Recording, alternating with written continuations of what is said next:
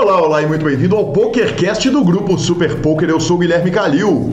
Eu sou Marcelo Lanza. E direto do BSOP da cidade de São Paulo, estamos gravando este programa Anão 19, o Guilherme, chegando aqui no nosso fantástico PokerCast. Lembrando que o PokerCast é trazido a você pela Pay for Fun e pela SX Poker perguntas, participações, sugestões, promoções e comentários. O nosso e-mail é pokercast.gruposuperpoker.com.br, Instagram e Twitter, arroba Guicalil e arroba Lanzamaia. E, como eu disse, professor Marcelo Lanzamaia, estamos no BSOP, tentamos gravar do salão, não foi possível. Tsunami, caos, entrevistas, transmissões e ah, na última gravação a gente estava vendo de casa, agora estamos em loco. Eu do estúdio do Super Poker, o senhor do seu quarto de de hotel, eu no break de transmissão, você no seu break de jantar. E lembrando que o nosso telefone é 31 975 18 9609, já que o Guilherme está na correria também. É, eu estou do hotel e você está do estúdio, senhor. Maravilhoso, Lanzinha, maravilhoso. Cara, é, o BetShop Millions nunca deixa de. É, é, ele sempre vai nos surpreender, né, cara? Impressionante. A montagem do salão, o salão foi montado virado dessa vez. Normalmente, às vezes, o palco está à direita de quem, de quem entra pela entrada principal ali. Agora ele está em frente. Quer dizer, cara, invariavelmente eles dão uma mexida no salão. O salão tá como sempre muito bonito. O tamanho do evento tá impressionando, né, Lança? É, garantidos batidos. Ontem, dia 8 do evento, já tinha batido 50 milhões. O evento tinha 40 milhões garantidos. Falei com isso sobre Devanir Campos. Gravei altas entrevistas, Lanzinha, direto do salão. Claro, semana que vem a gente vai ter aquele programa, aquele super especial com um monte de curtinhas que gravei no salão, com um monte de campeão, campeã, gente bacana, organização. E, Lanzinha, eu queria que você contasse da sua experiência como jogador.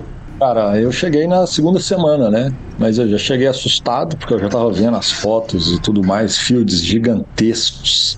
É aquilo, né? Muito bem organizado, muito sossegado, mas assim, você olha para um lado, tem um torneio, você olha para o outro, tem um torneio, você olha para o outro, tem outro torneio. A turma do, dos rankings está maluca, os caras ficam pulando de, de mesa em mesa, MTTs variados, mas a grade está muito, muito diversificada. A turma do Mixed agradece e, cara, tá show de bola. Lanza, a parte de high roller absolutamente sensacional, né? Todo dia tem high roller, torneio de 5K, 10K, bombando. Falei sobre isso com o Rafael Moraes. Semana que vem, claro, vocês vão ouvir tudo sobre isso. E nesse momento que a gente está gravando, a gente está no dinner break do evento de 50K que obviamente vai bombar, já está ali passando das 30 entradas e vai bater garantido mais uma vez.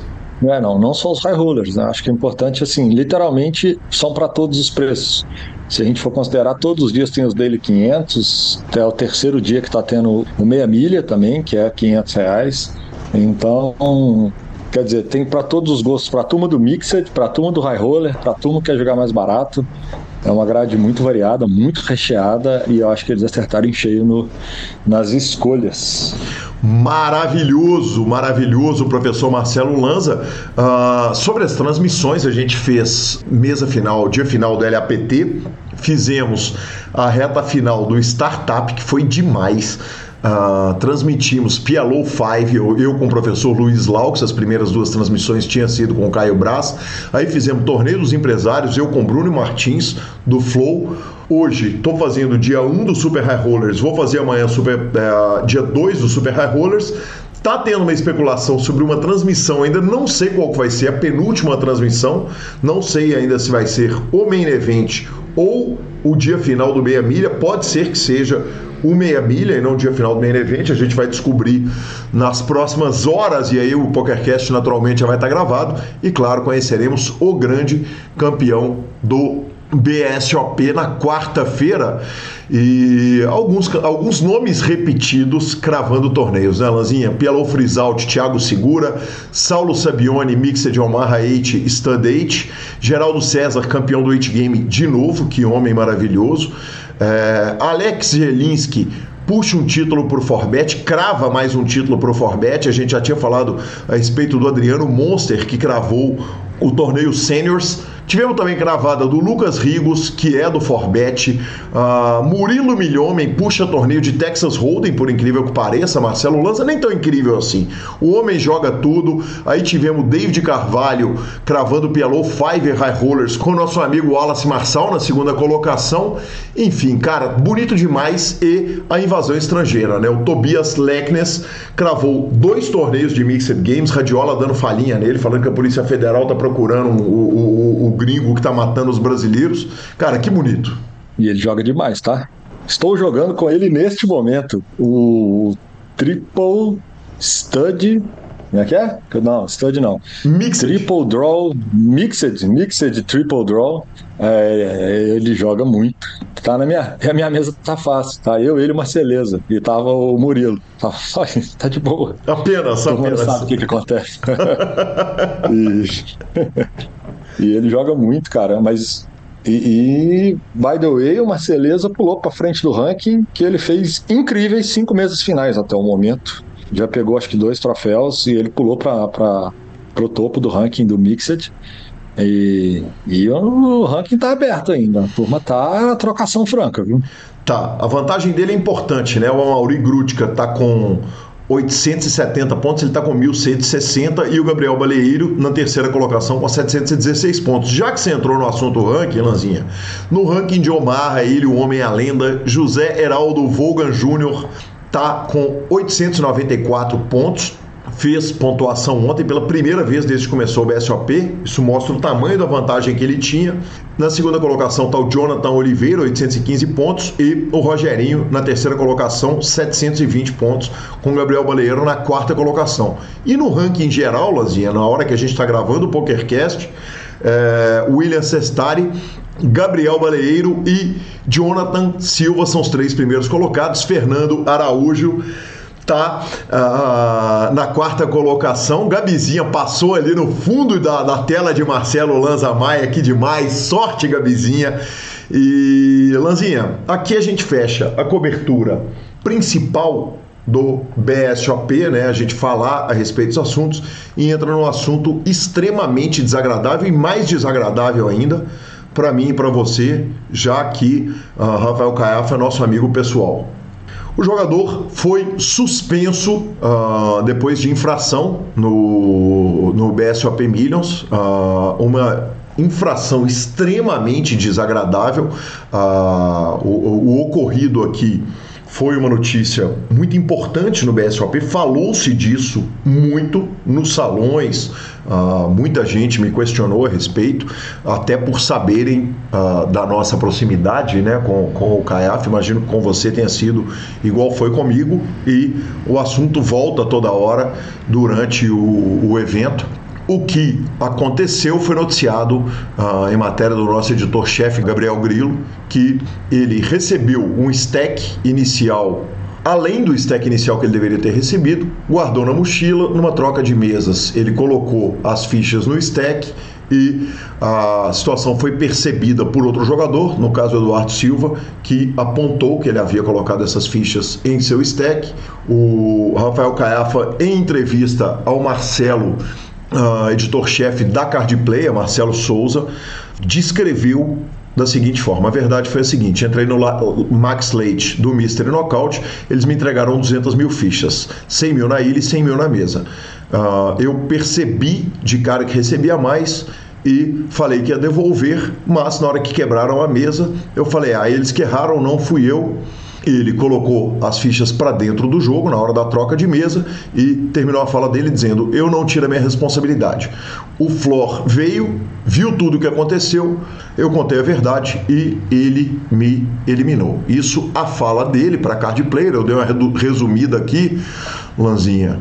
E algumas coisas a, a, serem ditas a respeito dessa situação, uma situação extremamente desagradável. Mais uma vez eu reitero que eu tenho uma relação pessoal com o Caiafa e primeiro impressionante o Dudu. O Dudu fez o certo, né, de, de apontar. Aliás, o próprio Caiafa falou: o BSOP tem razão de me suspender e o Dudu tem razão de, de, de, de, de relatar, de, de, de, contar o que ele viu. É, impressionante a coragem né, do Dudu Silva, que foi lá, viu a situação.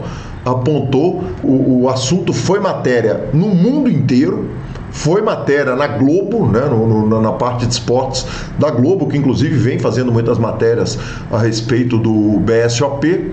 E, e Lanza, eu acho triste, acho lamentável a situação, eu acho que a, a, a, punição ela precisa ser exemplar. O Caiafa foi suspenso do BSOP até o final da série e quando do término da série a direção vai sentar para definir qual é a punição dele. Eu acho que não, não tem jeito de não ser uma punição longa e exemplar. E, e, obviamente houve essa discussão lá no grupo do PokerCast de, de WhatsApp.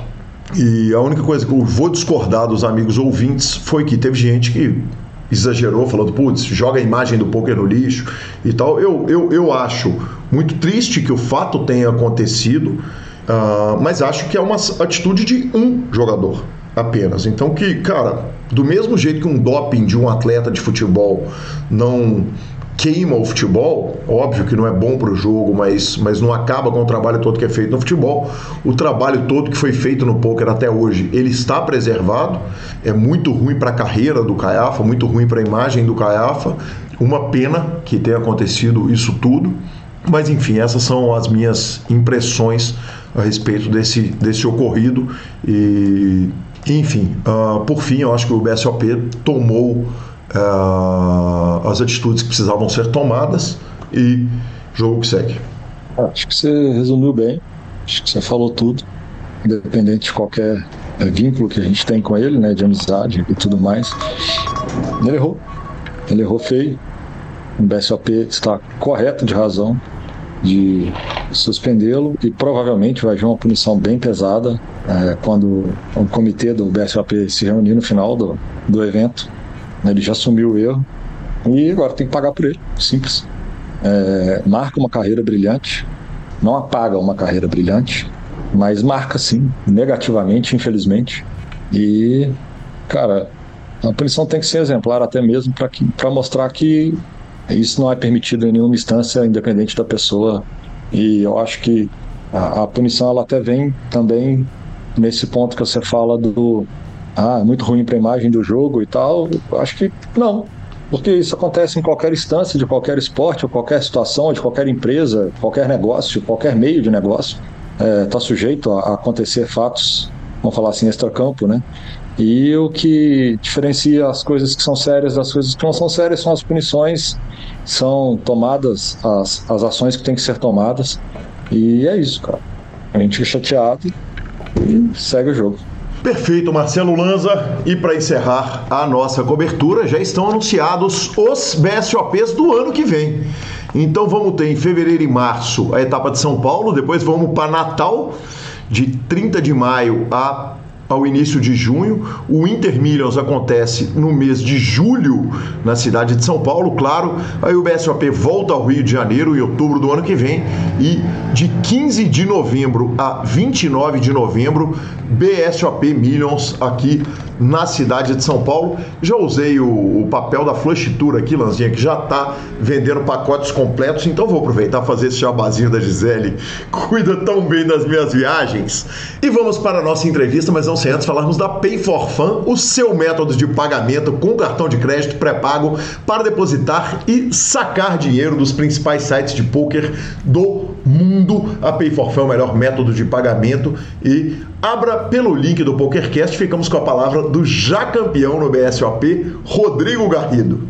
É isso aí, Gui. Então, a Pay é uma carteira eletrônica que qualquer jogador, qualquer pessoa que utilize os sites de poker e os sites de aposta, ele pode centralizar esse valor ali, ou seja, ele não precisa ficar com o dinheiro preso em um site. Ele simplesmente saca para o cartão, depois manda do cartão para outro site e tem a vantagem que dentro dessa carteira eletrônica ele consegue transferir para um amigo. Ele manda para quem ele quiser esse valor e o amigo deposita depois também para o site que ele quiser. Fica muito fácil você transacionar essa, essa ficha entre os sites e entre as pessoas. Valeu demais e vamos para a nossa entrevista com o Anão 19.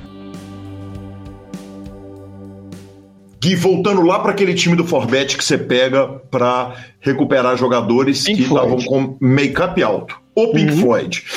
o Dark uhum. Side of the Moon. Esse mesmo. Uh... lá que a gente estava. Você falou o seguinte: a cadeira tem três pernas. é uma perna técnica, uma perna emocional e uma perna estrutural. Uhum. Eu imagino que quando você pega esse time, você está pronto para lidar com o técnico. Mas como é que lida com o emocional e estrutural de jogadores, ainda com você relativamente no começo da carreira? Eu estava no começo da carreira, mas eu sempre pensei muito nisso, saca? Essa parte, esses três pés, assim. Uhum. Eu sempre aprofundei muito os pensamentos. Inclusive, eu acho que. Eu não, eu não posso falar por eles, né?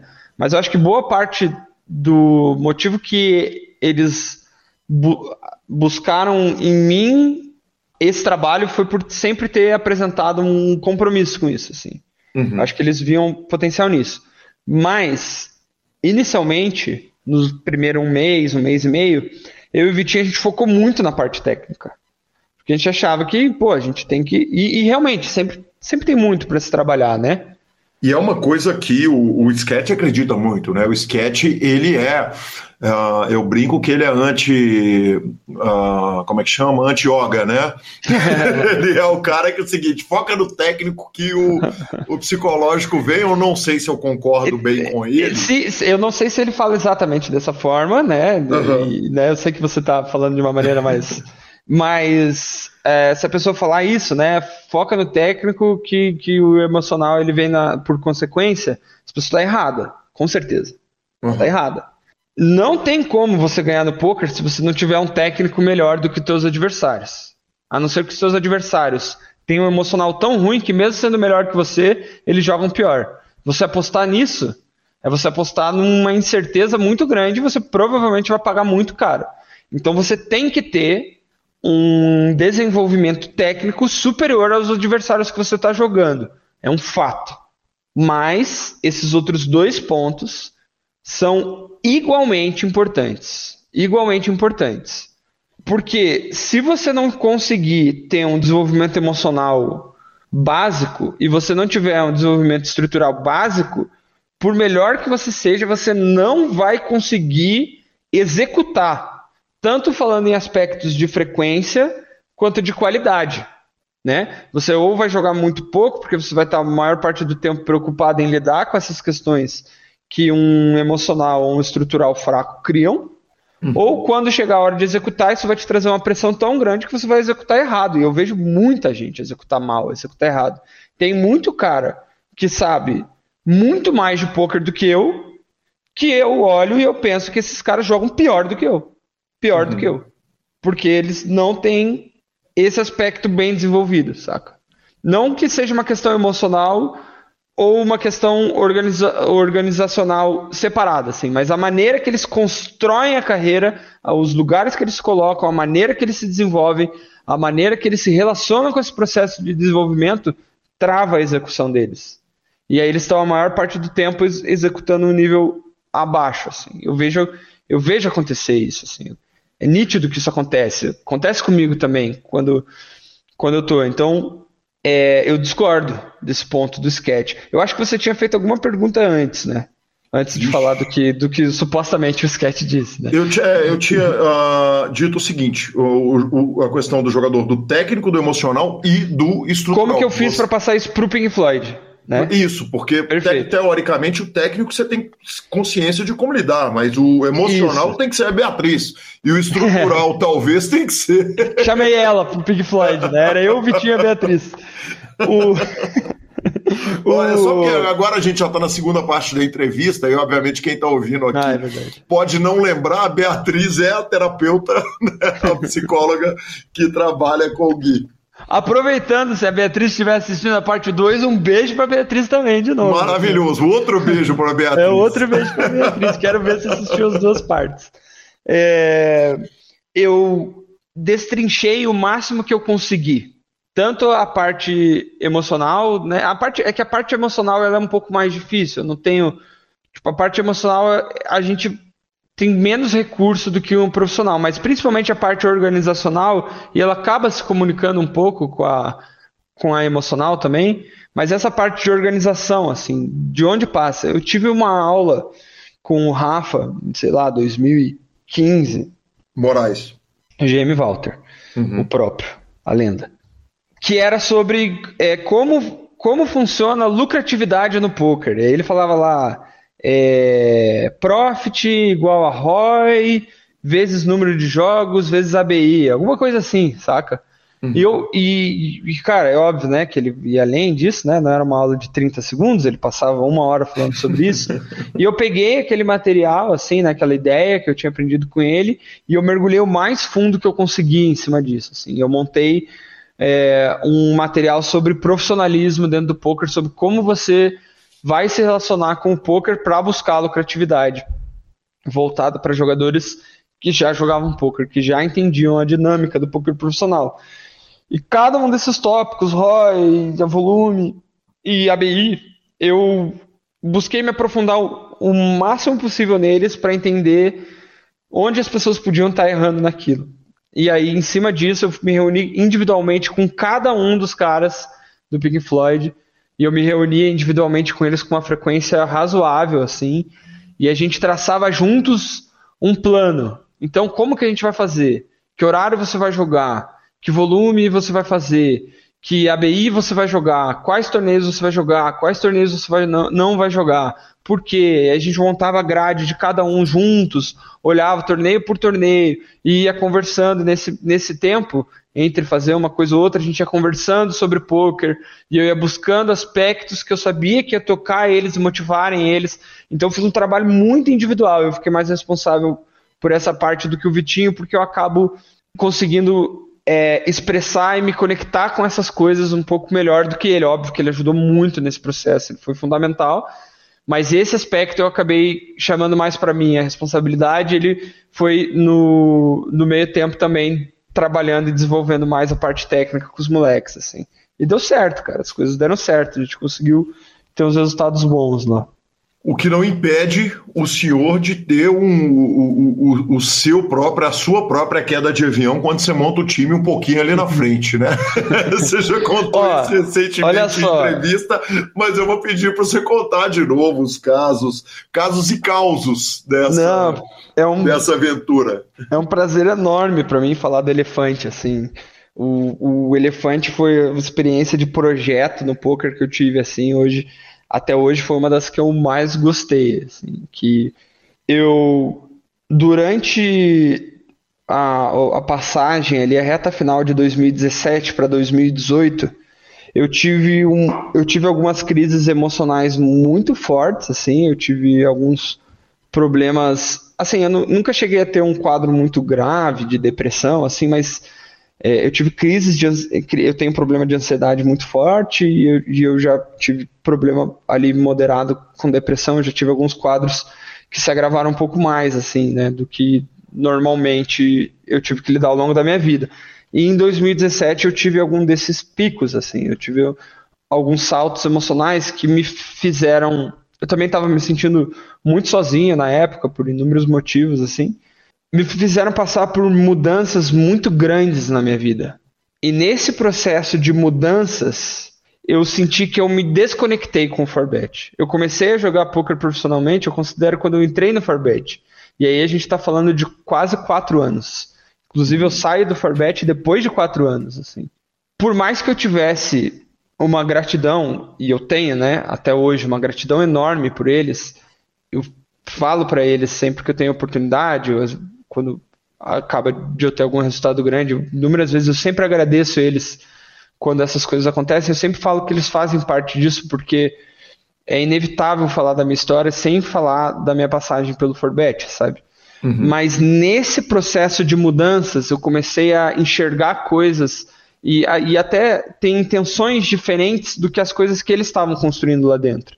E não faz, e, e na época era muito difícil para eu conseguir entender tudo aquilo que eu estava sentindo, ainda mais passando por todas as coisas que eu estava passando. Hoje eu consigo ver de uma maneira muito diferente, com muito mais maturidade, com muito mais tranquilidade. Assim, eu gostaria que várias coisas que aconteceram tivessem sido diferentes, mas o que aconteceu, assim, né, que é a minha saída, naquele momento, principalmente, ela era inevitável. Não tinha o que ser feito mesmo. Eu realmente tinha que ter saído. Eu gostaria que tivesse sido diferente mas foi como foi, né? Tipo, usei os recursos que eu tinha na época, que hoje são diferentes dos recursos que eu tenho.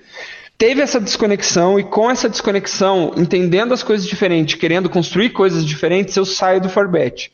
E antes de sair do Forbet, o elefante já existia. O Vini e o Du, o Gordinho 90, né, como ele é conhecido no poker, eles eram sócios, eles já estavam tocando elefante. Eu conversava muito com eles sobre, assim, né, tipo, sobre poker, a gente é, morou junto por acho que um ano, assim, ele morava em Curitiba, ele, no caso, o Du, né, o Vini, ele é de Porto Alegre. Então, a gente tinha um, uma identificação muito grande quanto às coisas que a gente gostaria de, de construir. Mas a gente nunca é, planejou em construir algo junto, porque eu sempre entendi o Forbet como uma família mesmo. Assim. Eu era muito comprometido e muito fechado com o Forbet. Eu era muito leal. assim. Eu, uhum. É uma característica que eu tenho de lealdade mesmo. Então, enquanto eu estava fechado com eles, eu tinha uma lealdade muito grande. O meu foco sempre era em tentar fazer diferença lá dentro. E eu tenho certeza que eu fiz a diferença em vários aspectos, assim. Mas a partir do momento que a gente teve essa quebra de conexão ali, partindo das mudanças que eu tive, eu comecei a procurar outras coisas. E aí eu vi no Elefante uma possibilidade de construir essas coisas que eu estava buscando construir. E eu saio do Forbet e entro como sócio do Elefante. Eles, eles me convidam ali, eu aceito. E aí a gente começa a fazer um trabalho junto, muito focado no desenvolvimento, assim. Não que eu esteja falando que o Forbet não foca no desenvolvimento, é óbvio que foca, não à toa, tem jogadores do nível que tem, né? Longe de mim. Inclusive, qualquer coisa que eu falar do Forbet vale nada, né? Porque eu saí do Forbet há cinco anos e eu não sei como são as coisas lá hoje em dia, mas eu acho que não é nenhum absurdo eu presumir que as coisas estejam muito melhores do que estavam na época que eu estava, que já era bom, né? Uhum, perfeito. Perfeito. Aí o nosso foco ele era muito mais individual, assim, era um grupo menor de jogadores. A gente acabou se fechando muito com os jogadores e tentando fazer um trabalho no desenvolvimento em todas as vertentes que a gente conseguisse influenciar, saca? Com as qualidades que cada um de nós temos, tentando dividir isso com aquele grupo. E era um grupo muito bom, assim, era um grupo com pessoas muito boas, eram pessoas que a gente gostava muito, é, amigos que eu tenho até hoje, assim pessoas que eu valorizo muito, mas que ao mesmo tempo que era um grupo muito bom, a gente internamente cometeu muito erro de decisão, assim, tanto de acabar é, orientando mal em termos de relação entre o que o time deveria ou não oferecer. E eu acho que o que aconteceu foi que a gente acabou assumindo responsabilidades que não eram nossas em momentos onde a gente não deveria ter assumido. E isso fez a gente se sobrecarregar. Uhum. E essa sobrecarga fez a gente começar a cometer um acúmulo de erros. E isso foi criando algumas dificuldades individuais para cada um de nós três. Cada um sentiu esse momento de uma forma. O Vini é uma pessoa extremamente introspectiva, então para ele essa exposição de estar tá orientando e dando aula era sempre um negócio mais desconfortável, mais difícil. O Du estava passando por um período também complicado na vida dele, onde ele estava entendendo algumas questões dele, tanto de relação com o poker quanto pessoais, assim, ele estava compreendendo várias coisas que hoje ele entende na época eram muito mais difíceis para ele, então ele acabou se afastando um pouco do projeto, assim, e eu fiquei meio que com a bomba na mão, assim, saca? E eu dei o meu uhum. melhor, só que, cara, a gente não conseguiu salvar, assim. Então, o começo foi muito bom. Conforme os erros foram se acumulando e as decisões foram ficando mais complexas, e eu tinha muito menos experiência, né? Eu tinha quatro anos de poker. Hoje eu tenho quatro, cinco anos, se contar desde 2013, né? Hoje eu tenho 10, 9 anos de poker. Eu tenho uma capacidade de compreensão tanto sobre o aspecto técnico quanto sobre o aspecto emocional e o aspecto estrutural, que hoje eu olho para trás e eu vejo, caralho, cara, o tanto de erro que eu cometi, sabe? Que nós cometemos, assim, mas ao mesmo tempo que foi uma experiência meteórica, né? Durou, sei lá, de, de eu entrei em fevereiro ali, quando eu saio, saio do Forbet, eu entro no Elefante, e o Elefante acaba em novembro. Então foi meteórico, assim, teve um começo muito bom e o final foi fulminante. Foram coisa de dois meses, bum, assim. Perfeito. E aí tem um passo para trás importante, que é o passo do vão voltar a jogar 2 e 20 e 3 e 30. Quer dizer, isso na carreira de um jogador que passou pelo Forbet, que foi dono de time, que foi técnico de uh, orientar a carreira dos outros, que tem um monte de gente que admira ali, tem um olhar de um terceiro ali. Que é duro pra caramba voltar para jogar 2,20, 3,30.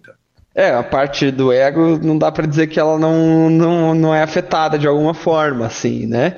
E eu, eu era da turma do principal do Forbet, eu era da turma Elite, né? Não sei se é ainda assim que eles dividem, mas eu era da turma principal do Forbet na época. Então, em menos de um ano, assim, eu saí da turma principal, do principal time de poker, né? Tipo, um, sem querer também, né, criar nenhum tipo de polêmica, um dos principais times de poker do mundo para um ano depois, o time que eu estava trabalhando.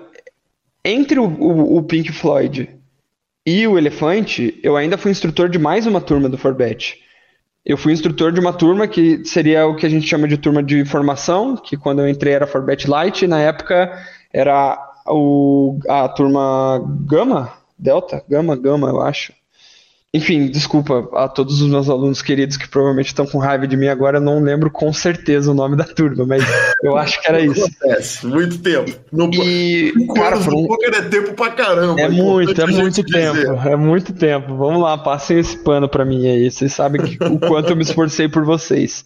Foi incrível, cara, foi incrível. A gente fez, a gente fez um trabalho surreal, assim, das turmas que tinham tido até então, naquele nível, acho que, se eu não me engano, a gente, tipo, óbvio que hoje em dia esse número deve ser três vezes maior, pelo menos. Mas a gente, em seis meses, a gente tinha batido o recorde de profit de uma turma daquelas, assim. Uhum. Que, é, que é de um ano a turma, né? Em seis meses a gente bateu o recorde de profit. Cara, a gente fez um trabalho espetacular, assim. Então, pensa comigo. Eu tinha, dentro do modelo de trabalho do Forbet, eu e o Vitinho, a gente tinha feito muita coisa. Muita coisa. No modelo em que a gente estava tentando é, mudar e modificar as coisas, começou muito bem em cinco meses e em dois meses quebrou. Hoje eu vejo que muito mais pelos erros do que pelo modelo. Mas é um processo de frustração profissional tão grande.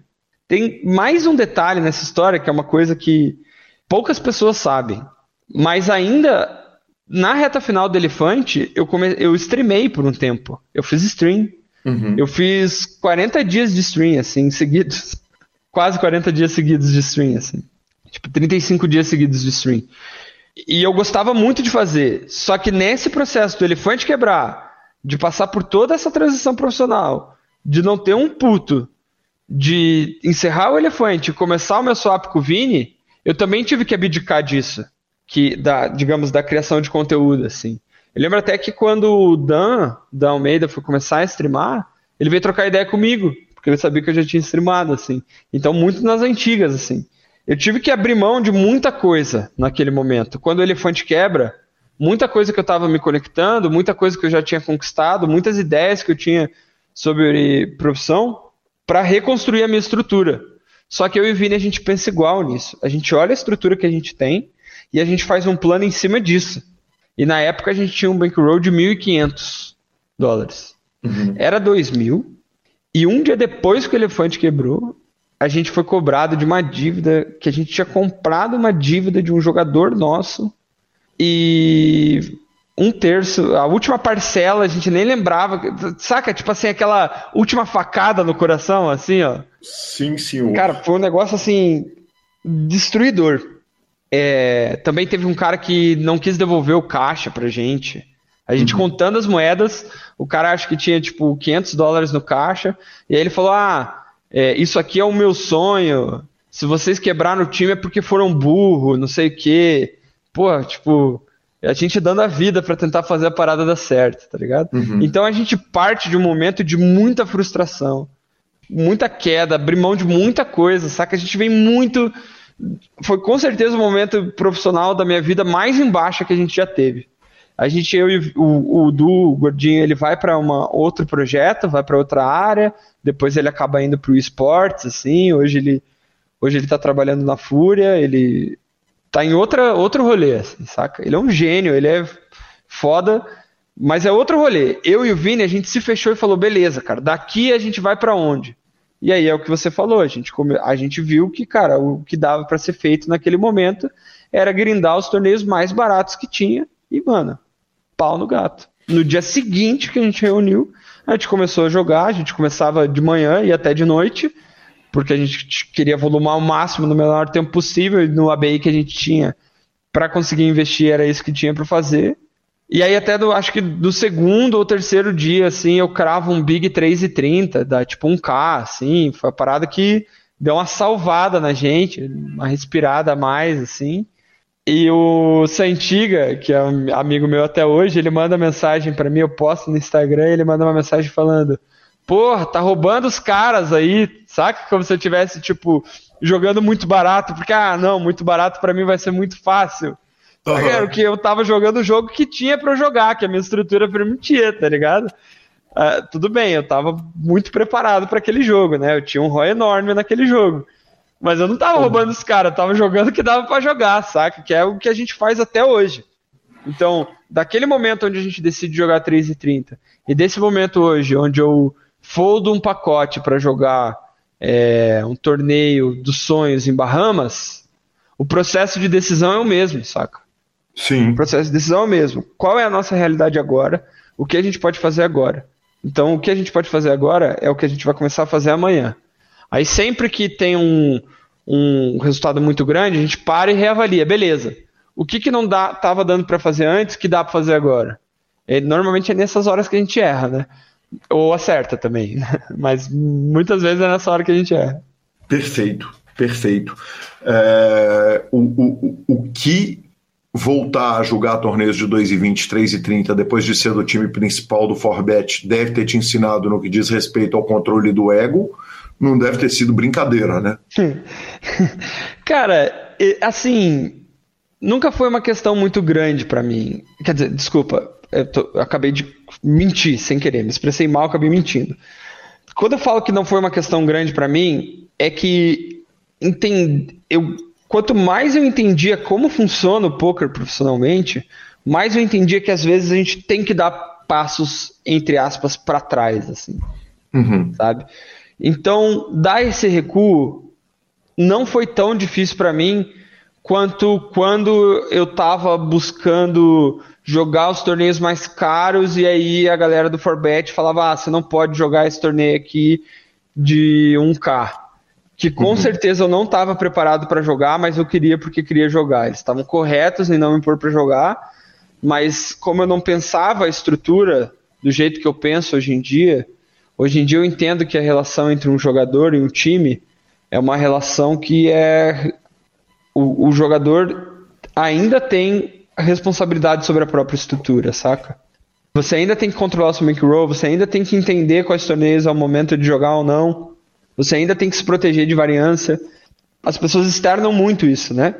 E nessa época, quando eles me inventavam de jogar um torneio de 1K, aquilo me doía na alma, porque era como se as pessoas que eu tava erroneamente depositando toda a responsabilidade de dizer o que eu devia ou não fazer, estavam falando que eu não era bom bastante, ou que eu não era preparado, ou que não era o momento.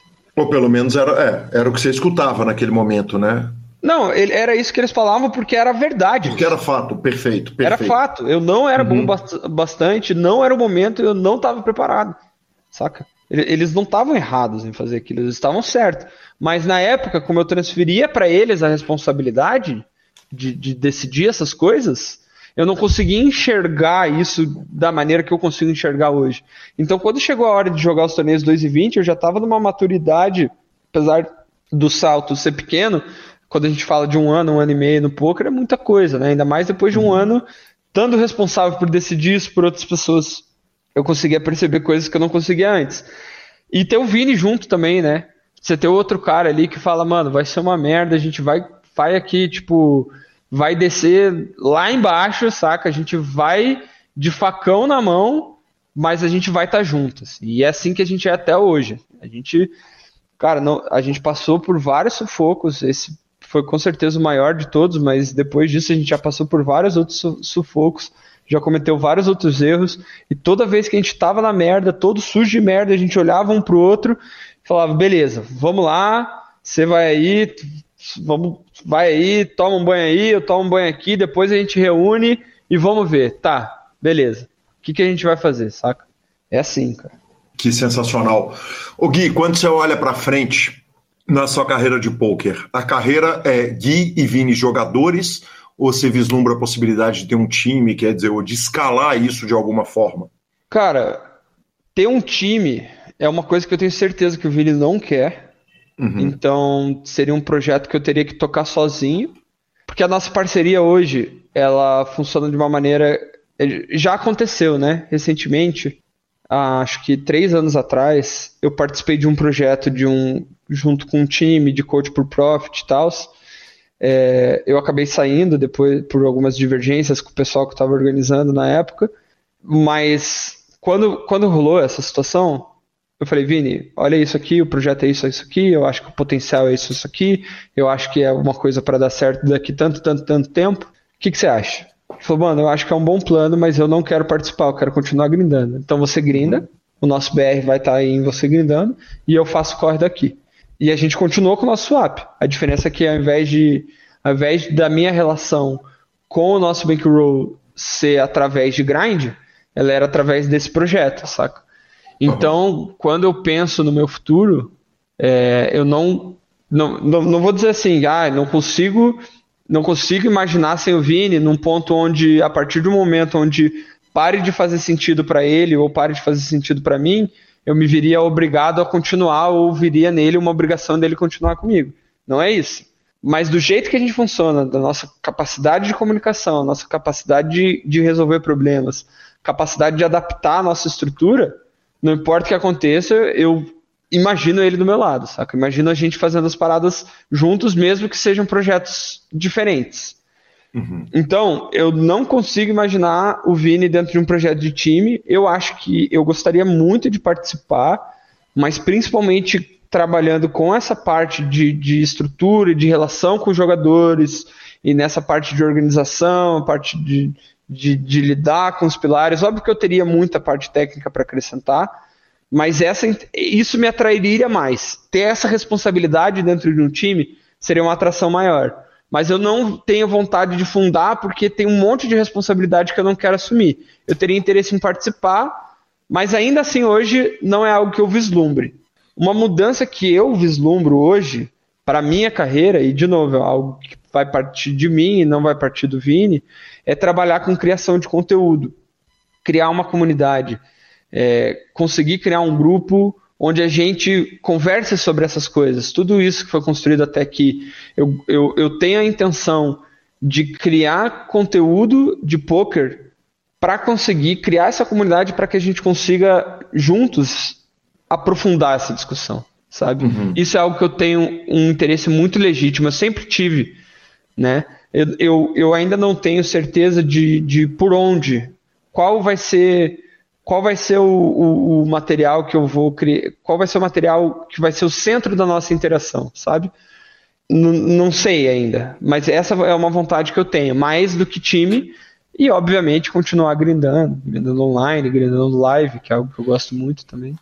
Porque já tem um problema muito grave quando se é dois, que é a, a troca de conhecimento entre você e o Vini, é muito diferente de você ter o Will, Rafa, o Crema, o NASA, uh, aqueles caras todos pensando, cada um, um, um segmento do conhecimento total que, que você precisa ter, ou que é ideal que você tenha de torneios, e de repente você não tem acesso a esse tipo de conhecimento, essa discussão com esse monte de mente, por melhor que seja a sua do, do, do Colorado, claro.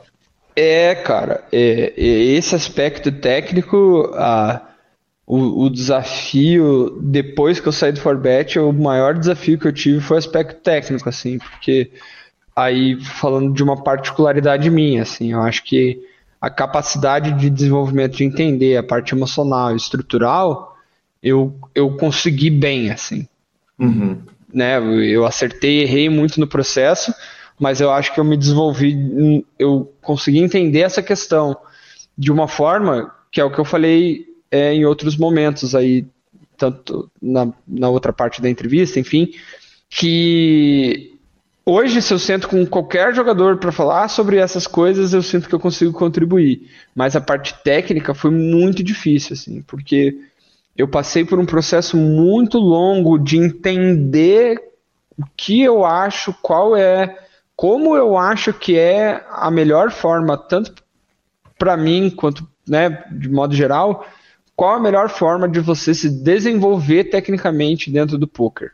Foi muito lento esse processo, assim. Então, o Forbet, na época que eu estava lá, né, porque, que nem eu falei antes, não tenho a menor condição de falar sobre as coisas, como as coisas funcionam lá hoje, mas uhum. na época que eu estava lá, era muito focado na parte, digamos, exploitativa, assim, de explorar os erros dos nossos adversários.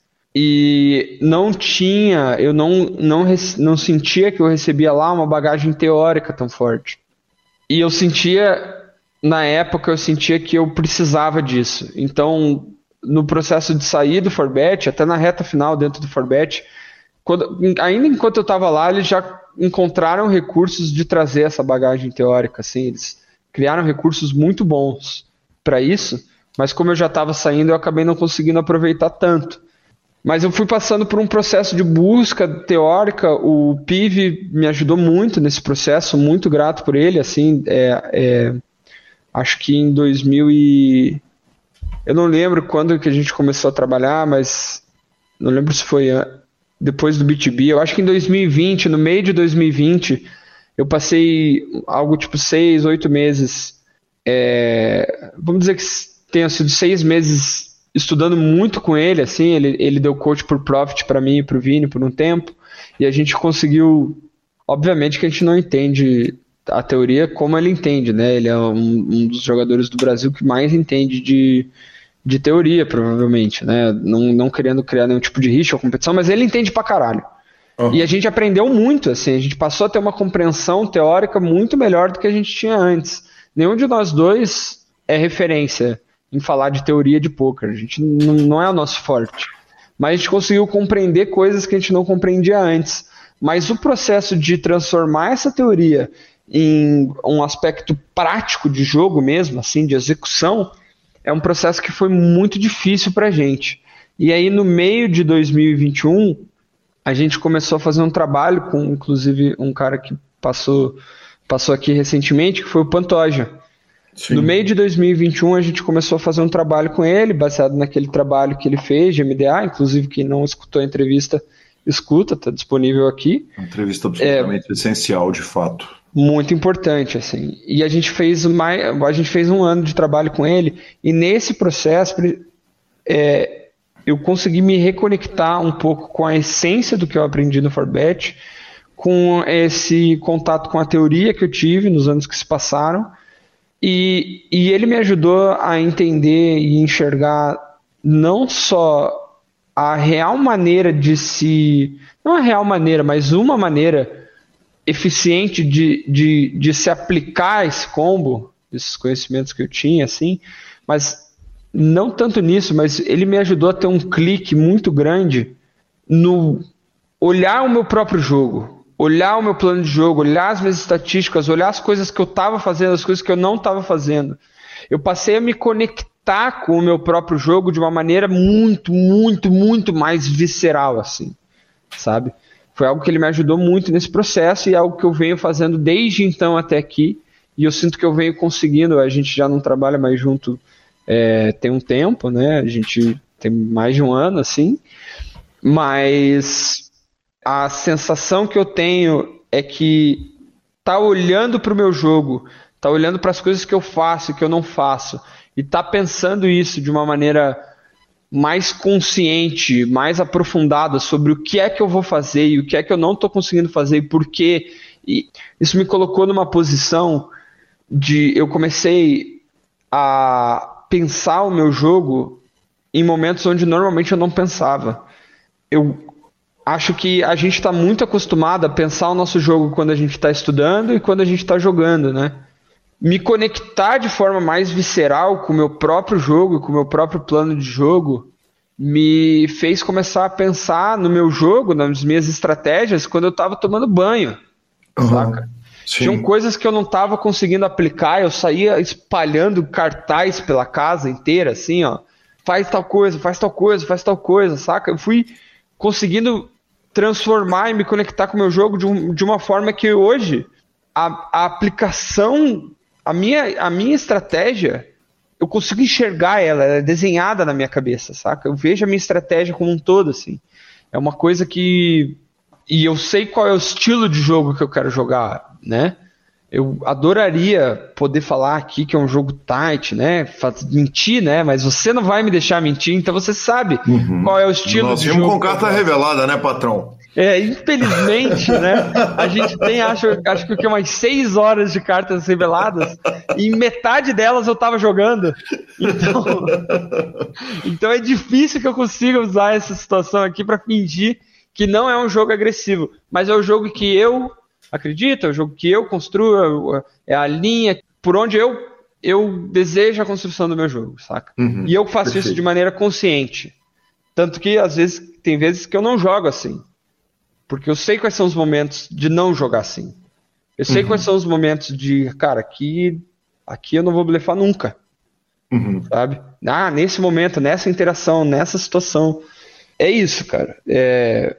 Esse foi o processo, assim. Perfeito, perfeito. Eu preciso tocar um áudio aqui. Aliás, eu preciso agradecer um monte de gente que me ajudou pra caramba nessa pauta. O próprio Vini me mandou áudios incríveis. O Gordinho 90, o Pive, a Eli Borba, né? Que ah, é.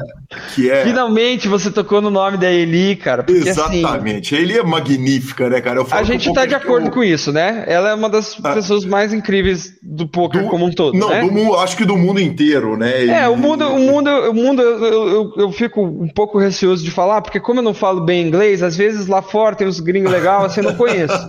Mas ser, de que exatamente. fala português eu posso dizer que ela tá ali alta, ranqueada. Ela e o Binho também, que é outra pessoa que eu amo. Um beijo pros dois. Eu amo vocês. E, é... e aí é que tá. Me deixa te interromper logo e tocar um, um áudio de Fábio Eu não Wade, posso deixar, porque eu não posso esquecer respeito. de falar o que eu vou falar agora. Não posso arriscar. Então manda ver, manda eu ver. Eu não posso arriscar. eu, eu, eu precisava falar isso, porque a Eli, ela é tão incrível, mas ela cobra forte, né? Então, se eu não tivesse a oportunidade de falar essas coisas que eu falei, ia ser problema, porque ela cobra. Então eu queria agradecer essa deixa. Mas eu queria também deixar claro que existe uma coerção aí também, porque ela ela aperta, tá? Ela aperta. que maravilhoso. Ah, Cara, eu, eu, falo o seguinte: uh, o, o, o PokerCast poderia até existir sem ele mas certamente ele seria muito pior. é, então, muitos... E tá faltando. Eu sei que eu sei que é difícil, eu sei, eu sei a luta que é para você, mas eu quero pegar na sua mão virtualmente aqui agora, pegar na sua mão e juntos a gente clamar para que ele grave o episódio. Ah, perfeito. pro ar. Olha, é, é por falta de convite não foi, né? Eu sei, eu sei, eu sei. Maravilhoso. Vamos tocar um, um, um, nada curto áudio de Fábio Wage, afinal de contas, importantíssimo. É, a maneira como ele é, ele tem uma ética de trabalho muito forte. Tipo assim, tem coisas que eu sei, que eu sempre soube, só que ele consegue, ele conseguiu me é, me mostrar que eu não, tipo assim, eu não, eu não sabia de verdade, sabe? a ética do tra de, de, trabalho, assim, é, o quanto que eu tinha que estar tá presente enquanto estava grindando. Eu sempre achei que mostrar trabalho seria estar tá sempre presente nas aulas ou é, fazer um volume muito grande de jogos, assim. E nunca me atentei ao fato de que não adianta eu, eu ter um volume grande de jogos se eu não estou entregando a intensidade que o trabalho exige, né? E então ele em uma conversa assim, ele foi passar um, uns dias na minha casa, a gente conversou muito, ele ele me mostrou essas situações, né? Além de mostrar aspectos técnicos mesmo do jogo, além de da gente conversar sobre isso também, né? Mas o que mais impactou assim é, foi foi basicamente foi isso assim, tipo é, o quanto que eu tinha que o quanto que um, uma pessoa, um jogador tem que se entregar ao máximo. Ele é um cara que é assim, você pode você pode ver consultar pessoas que jogam contra ele, por exemplo. Ele é um cara que está sempre é, joga todas as mãos como se fossem, é, sei lá, uma mão da vida, sabe? E ele, ele é muito intenso nas mesas, ele incomoda muito como adversário, né? Aquela FT do BSOP acho que mostrou um pouco disso, né? É, ali tipo assim, ele amassou a, a mesa final sem muito. Sem, sem muito. Como posso dizer? Sem, é, de um jeito assim. Muito simples, né? Mas ele é capaz de fazer muito mais que aquilo, sabe? É, ele fez uma adaptação ali, aquilo era o que precisava mesmo, né? Então ele fez uma adaptação muito massa. Mas, então, concluindo essa história, ele, ele foi um cara que é, daí ele, que ele fez? Tipo, basicamente por amizade só, ele me convenceu a sair do samba, é, a, a seguir uma carreira solo e, e passou tipo um ano e meio praticamente me orientando em todos os aspectos, né? Desde tipo como eu deveria gerir meu bankroll, é, de acordo com a estratégia que ele que ele desenvolveu, é, como eu deveria selecionar os meus torneios, a parte técnica também. Então, é, como inclusive assim como o modelo de swap que ele tinha com o Vini, ele expôs para mim, para o Santiga e a gente aproveitou assim ao máximo, né? Conven praticamente convenceu eu e o Santiga a fazer um negócio desse. Estamos aí, né? Há dois anos quase juntos eu e o Santiga, uma história de bastante sucesso até, é, relativo sucesso, vou dizer assim. É, mas assim, ó, tipo a minha vida mudou, a minha vida financeira mudou, a minha situação financeira, a minha vida, a minha rotina mudou, sabe? O meu entendimento sobre o jogo e sobre a carreira mudaram e tudo, tipo, basicamente é, com os conhecimentos que ele me passou, né? É, ou, ou, com as discussões que a gente tem. Eu acho que eu ajudei também em algumas coisas tal, mas é, é, é, muito óbvia a influência que ele tem na minha carreira. Tá? Cara, e é incrível, né? Porque a gente até teve uma briguinha recente, assim, e eu tô meio de mal dele. É, e bem, tipo, calhou de ser o momento que você me veio me consultar sobre ele, né? Mas assim, né, é, coisa de é, coisa é bobeira mesmo, assim, e, cara, eu amo demais esse cara, assim, amo mesmo, assim. É um cara que é um cara especial. Na vida ele já é um cara especial, é um cara diferente, sabe?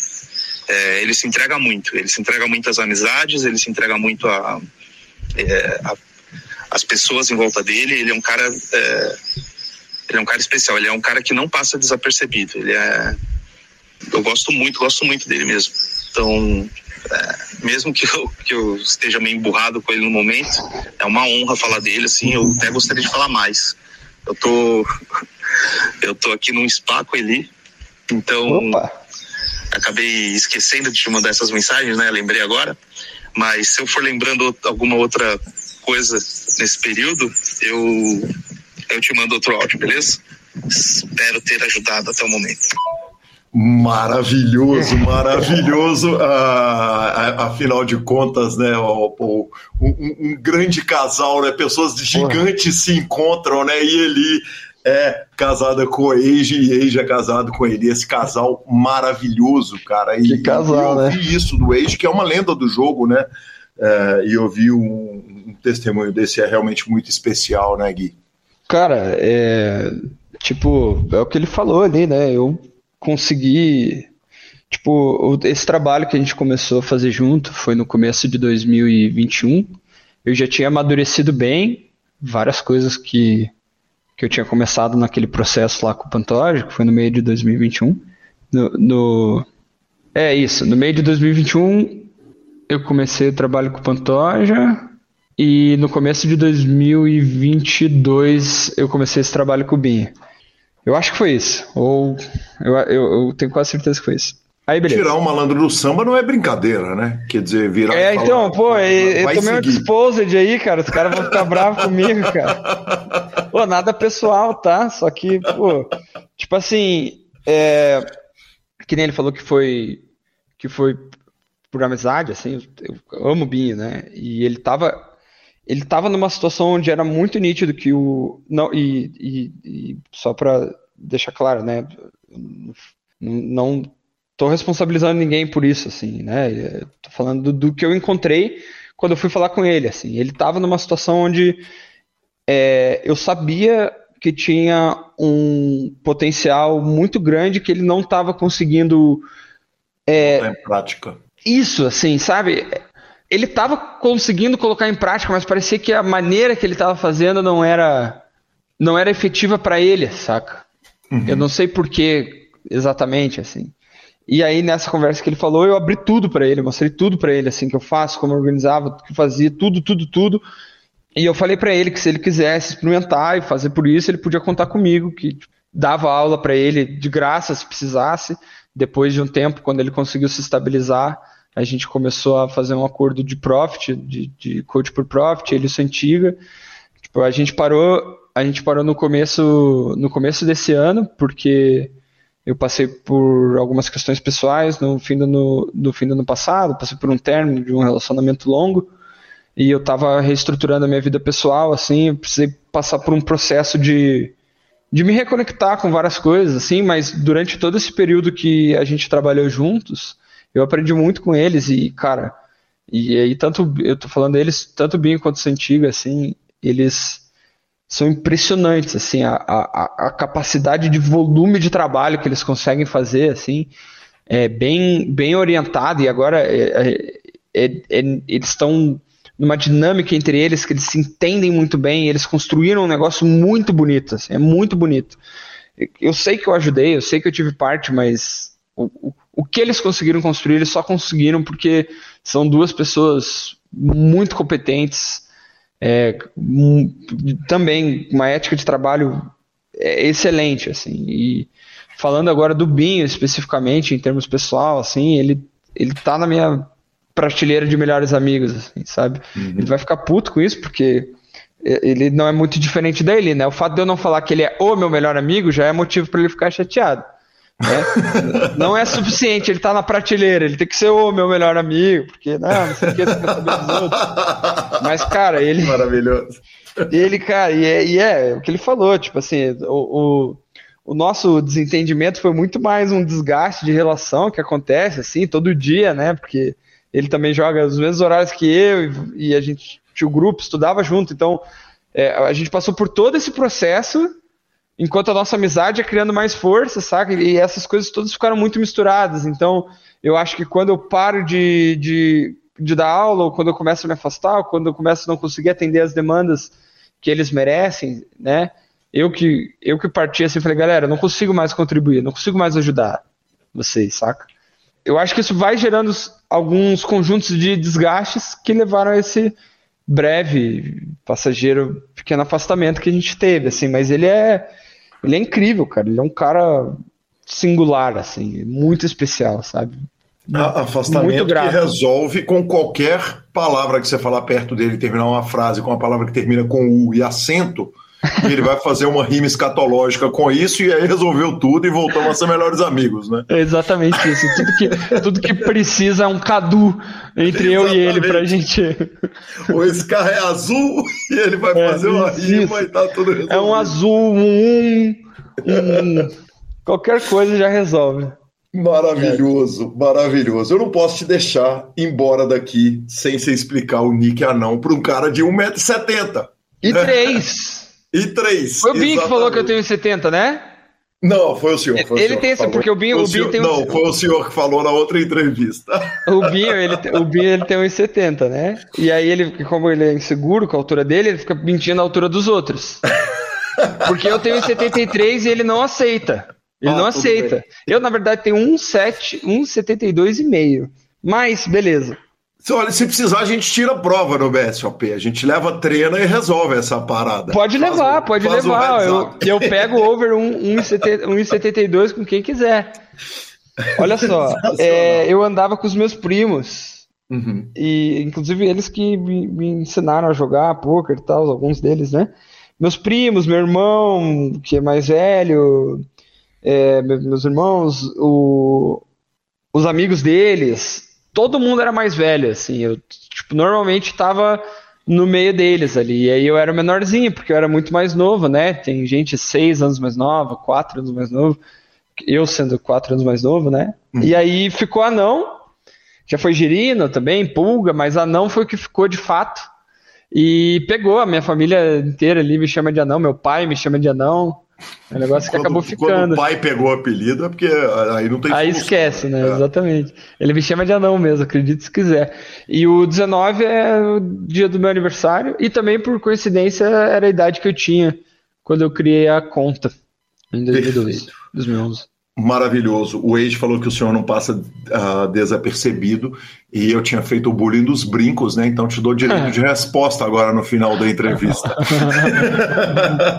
Cara, olha só, Calil, não é nada pessoal que eu vou falar aqui, tá? Mas estilo é uma parada que ou você tem ou você não tem. Não dá para explicar. Não é algo que dá para ensinar. Indiscutível. Indiscutível. E aí a gente vai ter que concordar, né? Um estilo esquisito? Talvez um estilo esquisito. O estilo brega? Provavelmente. Mas... Indiscutível, maravilhoso. e por fim, Arão, você falou a respeito de uma contribuição na mídia. E, e essa pergunta eu acabei deixando passar na hora, eu gostaria de fazer. É, o que, que dá para fazer de diferente numa stream de poker? Que você fala o seguinte, cara, porque, porra, você tem, você tem trabalhos absolutamente incríveis para jogadores iniciantes de nível médio, de nível alto, uh, obviamente o trabalho da mídia que faz a cobertura uh, dos trabalhos, tem o PIV fazendo aquela coisa tecnicamente magnífica que ele faz. Uhum. Uh, tem coisa diferente, tem espaço para novas. Exata, cara, a Lali maravilhosa, exatamente. As streamers brasileiras, aliás, uhum. né, com tantos trabalhos incríveis. É, tem espaço para fazer uma coisa que, que, que, ninguém fez e dá para contar ou eu vou estar tá te estragando o projeto? Cara, se, se eu tivesse algo desenhado já, eu te daria em primeira mão sem problema nenhum. Eu tenho, eu tenho uma ideia, eu tenho uhum. uma ideia, assim, do que eu quero fazer, mas eu ainda não consegui desenhar essa ideia. Assim. Então, formular mesmo. A única coisa que eu tenho certeza que eu quero fazer, não importa se eu faço stream focado é, stream, né, Twitch, ou se eu faço outros tipos de material, assim, mas a única coisa que eu tenho certeza que eu quero fazer é algo diferente. Assim, eu acho que já tem gente muito boa fazendo stream de grind todo dia ali, uhum. sabe, essa pegada assim, focada no grind, não sei o quê. Então, com certeza, eu, eu vou fazer algo diferente. É, então, a resposta para sua pergunta, na minha opinião, sim, dá para fazer algo diferente. Nem melhor, nem pior, simplesmente diferente, né? Simplesmente e é o que eu quero fazer. Talvez com dois brincos enormes de pendurados da orelha. Muito provavelmente. Talvez um pouco menor, mas normalmente daquele tamanho mesmo. Maravilhoso, sensacional. Vamos te ver um pouquinho mais nos lives agora, de agora para frente, depois que já forramos, porque vou te falar que com essa carreira sua, você ter 84 mil dólares ganhos em Random Mob era pouco para o malandro, né? Cara, é, vamos, vamos, vamos. Pode, pode ter certeza que sim. Pode ter certeza que sim. Até, assim, a parte de criação de conteúdo eu acho que os torneios ao vivo eles, eles dão uma margem para fazer algumas coisas muito legais. Assim. Uhum. Então, quanto mais certo der, provavelmente mais eu vou jogar ao vivo. Assim. E aí eu tenho algumas coisas para experimentar ainda. Vamos ver aí é, é, durante o BSOP Millions. Eu acho que essa, essa entrevista sai. Sim, vai sair época. durante o BSOP Millions e ela regula a conta, como o senhor muito bem sabe, né? Regula a conta. Então, para quem estiver escutando aí, vamos ver se eu já não tô fazendo algumas coisinhas no Instagram, anão19 underline. Maravilhoso, Gui, muito obrigado. É uma honra te receber aqui no PokerCast. Legal demais. Cara, que, que generosidade para falar, para contar histórias, histórias incríveis. Muito obrigado. É uma honra te receber aqui e com a sensação de que é a primeira de outras entrevistas que certamente faremos. Ah, com certeza. O que não falta é assunto para conversar, né?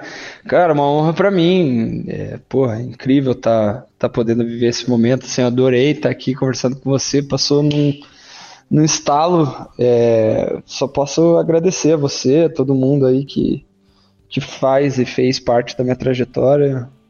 Todas as pessoas envolvidas. Quem é, sabe. E obrigado. Obrigado aí, Calil, por, essa, por esse momento. Tamo junto. Nos vemos no Millions. Certamente, a gente se vê lá. Um abraço, valeu. Um abraço, valeu. Lozinha, que homem é o anão? Que homem, que figura, hein? Que Ele é uma figura, figuraço. Falinha pra cá, falinha pra lá, falinha dada, falinha tribetada, maravilhoso. E, claro, vamos pra nossa parte de redes sociais, mas não sem antes falarmos da SX Poker. A SX Poker é o seu clube na Suprema e, claro, a SX conta com Fichas 24 Horas, uma plataforma para envio de fichas que permite você mandar e buscar suas fichas rapidinho, 24 horas, totalmente automatizada. Claro que a turma da SX está lá também para te atender.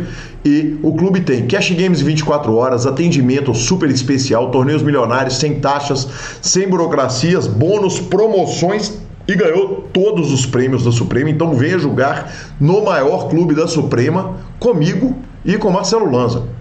Me lembrando que tá rolando a Micro Millions, que é aquela série de torneios baratex para a turma que gosta de jogar um pouco mais barato. Tem aqueles buy-ins Black Friday, né? É, já teve torneio de 100 mil por 25 reais. Cara, tá tendo tudo quanto é tipo de torneio com os bains muito baratos, cara. Não fique de fora. Maravilhoso, maravilhoso. Vamos para a nossa sessão de redes sociais. Eu queria, em primeiro lugar, agradecer a turma que eu tenho encontrado aqui no salão, tá muito legal o carinho das pessoas. E ontem não teve o encontro do PokerCast, mas teve uma bebedeira, porque Rit Gomes ia embora, Eduardo Sá passou por aqui, tá vindo embora, o Palhinha ainda tá aqui. E aí ontem teve um encontro ali, uma, uh, um, um não chegou a ser o encontro do PokerCast, que vai acontecer no dia 28, depois do torneio da imprensa, mas teve uma bebedeira daquelas com Radiola, uh, Felipe Fio, Carlinha, Carol, Guilherme Decur e uh, tá sendo demais encontrar com a turma, tanto nos postos de gasolina, nas confraternizações, no salão do evento. Tá maravilhoso. E temos áudio do Alex Siles propondo aposta, Marcelo Lanza. Ei, Calil, tudo bem? Como você tá? Tranquilão, maninho? Viu? Tô terminando de escutar aqui o, poker, o último PokerCast. Falando lá da, do reality show lá da GG. Já saiu o, o quinto episódio. Não sei se você chegou a assistir já ou não. Quer, quer, quer pegar uma aposta aí, alguma coisa? você escolhe dois, eu escolho dois. É, aposta aí, não sei. Geralmente quando você aposta, quem vai ganhar? Perfeito, perfeito, Alex. Olha, o que eu respondi, Lanzinha, você ouviu aí o áudio, é que na hora que chegar ali no Three Handed, no episódio final, a gente pega uma aposta, eu, você e ele, e vão assistir com emoção a reta final do Game of Gold. Maravilhoso, muito obrigado e vamos nela, Lanzinha. Oh, finalização. Superpoker.com.br é mais que poker, é super poker, na aba de clubes, a guia de clubes, onde jogar agenda diária de torneios. Milisca.com, cobertura mão a mão de torneios pelo Brasil e pelo mundo. No YouTube e na Twitch, acompanhe as nossas transmissões, os trabalhos do querido Alan Ferreira e agora sim, Marcelo Lanza Dica cultural. Mas e a dica cultural, para mim, dessa vez tá difícil. Não teve filme de tubarão, não teve absolutamente nada. Eu vou, eu vou convidar a turma para assistir as nossas transmissões, que estão demais. Reta final do BSOP. Além da reta final do BSOP, ainda depois tá chegando o CPH. Logo depois do CPH, a gente começa a transmitir Campeonato Mineiro, aí lá no canal do Sierra Poker. Então, vou apenas convidar para as nossas fantásticas transmissões. Eu vou reiterar o seu convite. Claramente não deu para ver absolutamente nada. Então, reitero o convite para as transmissões do Super Bowl. Maravilhoso. Lanzinha, arroba Guicareu e arroba Lanzamai, os nossos Instagrams e Twitters. Uh, estamos no Spotify, Deezer, YouTube, Amazon Music e Podcast Players. Lembrando que o PokerCast é trazido a você pela Pay for Fun e pela SX Poker e a edição é do fantástico Rodolfo Vidal. Um grande abraço a todos e até a próxima semana.